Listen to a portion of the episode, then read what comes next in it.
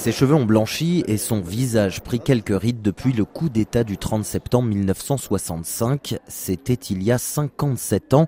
Suyoso n'était alors qu'un étudiant loin de son pays. J'ai quitté l'Indonésie pour aller étudier à Moscou. Après mon départ, une semaine après, en Indonésie, il y a un coup d'État. J'ai eu plusieurs de ma famille qui arrêtés et puis assassinés.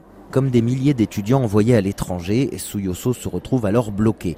Impossible de rentrer en Indonésie sans prêter allégeance au régime du dictateur Suharto. Son passeport est révoqué. Quand je, suis arrivé en 1982 ici, j'ai demandé asile politique. Depuis, Suyoso a pu retourner en Indonésie. Les crimes du régime du dictateur Suharto ne sont plus tabous.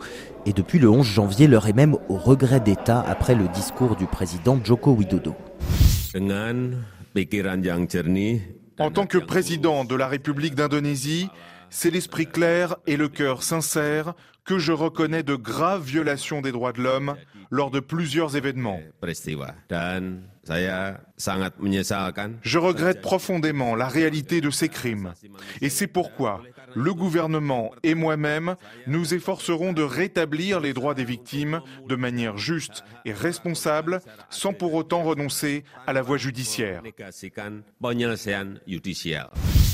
Ce discours présidentiel, Suyoso l'a écouté avec attention. Ici, dans la déclaration, elle n'a pas encore mentionné qui fait massacre. Donc, ça va pas assez loin. Mais une autre annonce a redonné un peu d'espoir. Le gouvernement envisage de venir à la rencontre des exilés de 1965 et 66. Il est question de restaurer leurs droits de citoyens indonésiens. Une réunion dans une ville européenne est à l'étude à Genève, Moscou ou Berlin. Ça, c'est déjà, déjà bien. Les mots du président Widodo ont aussi résonné jusque dans le 6e arrondissement de Paris. Nous voici dans le restaurant Indonesia, fondé en 1982 par cette génération d'exilés. Je suis Anita Sobron, la fille de l'un des fondateurs de restaurant L'Indonésia.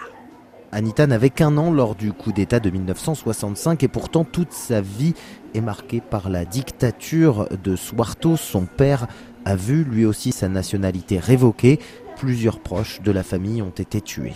Mon oncle, c'est euh, fondateur euh, Parti communiste en Indonésie. Donc lui, il était assassiné et son frère était prisonnier pendant euh, vingtaine d'années parce qu'ils étaient communistes, c'est ça.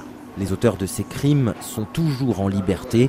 Pour Anita Sobron, il est temps que les coupables répondent de leurs actes. La justice, elle est où? Les victimes, il faut le rétablir et puis l'assassin, il faut le juger. Il faut rétablir la vraie histoire, ce qui se passait, pour que les enfants et les jeunes euh, sachent qu'ils ont vu à la télé ou alors euh, à l'école tous les ans euh, le même propagande, comment les communistes sont cruels à cause de eux, il y a beaucoup de victimes, tout ça. C'était pas le cas. Anita insiste, elle n'est pas une victime directe de la dictature, mais elle doit à toute la première génération, celle de son père et de son frère, ce travail de mémoire et de justice.